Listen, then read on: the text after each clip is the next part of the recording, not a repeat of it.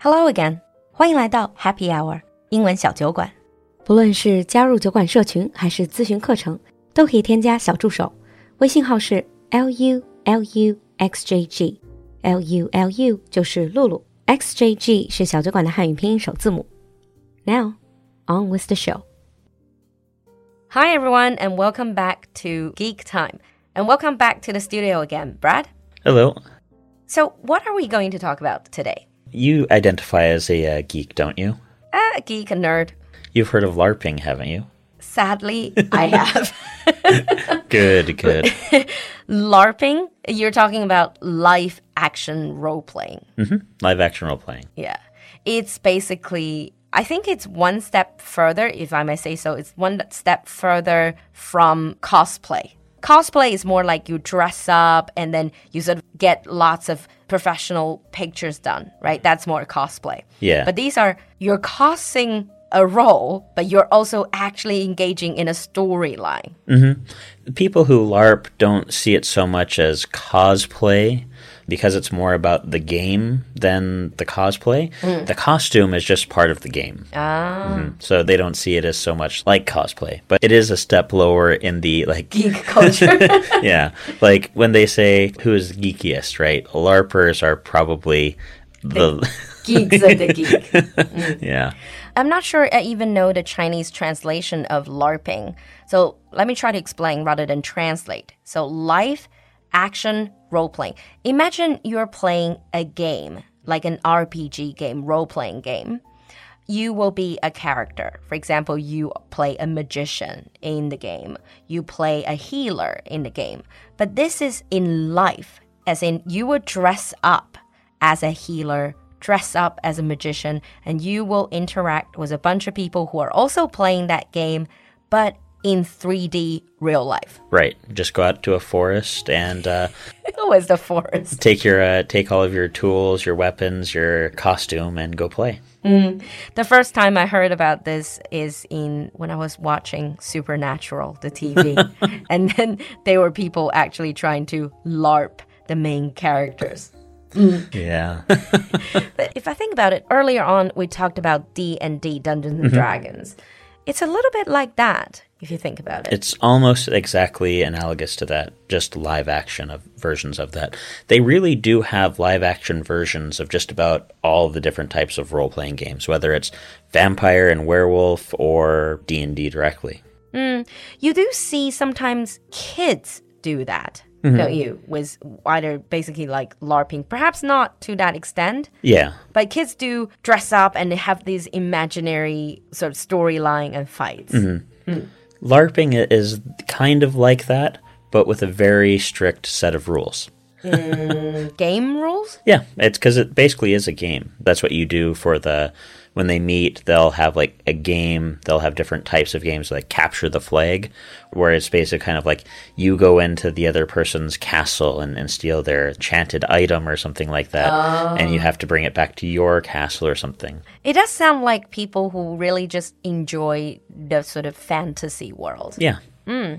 So tell us about these rules. So basically, there they'll have like a guidebook, and they'll have different classes, and each class will have their own types of weapons and and actions that they can do within the game. But then, like the rules will be something like uh, you have five lives. If you get hit in the arm by a weapon, you can't use that arm. If you get hit by a leg, you can't use that leg. If you lose two limbs, you die. If you get hit in the body, you die. This actually sounds a little bit just like war game or, you know, if it's like laser tag or war game, basically they have these rules as well. Doesn't sound too bad, but I thought LARPing, a large part of it is you actually have to dress up. Yeah, You yeah. can't just go in your casual jeans and all that. You have to dress as the character. So, are there any dress rules? Yeah, so like if you're a healer, then you're going to wear something white, either a white shirt or they call it a tabard, something that over goes over your shirt and is, is white, a kind of like a sash but a little bit wider. Just something that shows that you're a healer. If you're a, a scout, uh, kind of like a, a ranger or something like that, someone who's in the forest, they'll have like a green outfit. Hang on a minute. All of these you're describing seems to be from similar games. because these seem to be sort of like medieval Right. times. of mm. Don't you have modern, more modern storylines? Like, They do in some cases have some more modern ones, but that's more for like airsoft shooting and people like that. Oh. Which when when it comes to the airsoft guys, they don't really have so much of the role playing aspect. It's more of just going out and, and playing war games. Mm. it's so specific, isn't it? Yeah. So it is a, the aim of the game, but it's not just simple as shooting or w- like war game. Mm-hmm. Right. It's a lot more acting. Yeah. you put into it. I'm curious about something. How do you meet other LARPers? Is it just online? You have a community or what? When I got into LARPing, I was 14. And back in those days, we didn't have the internet. How did you? We everyone went to the local game shop and uh, i was at the local game shop one day and i saw like a, a message board and i was just looking at a few of the things on the message board and i saw an ad for larping and i was like what is this and i was kind of confused because like i, I want to play d&d but then they're like live action i was just like well i guess I could give it a shot.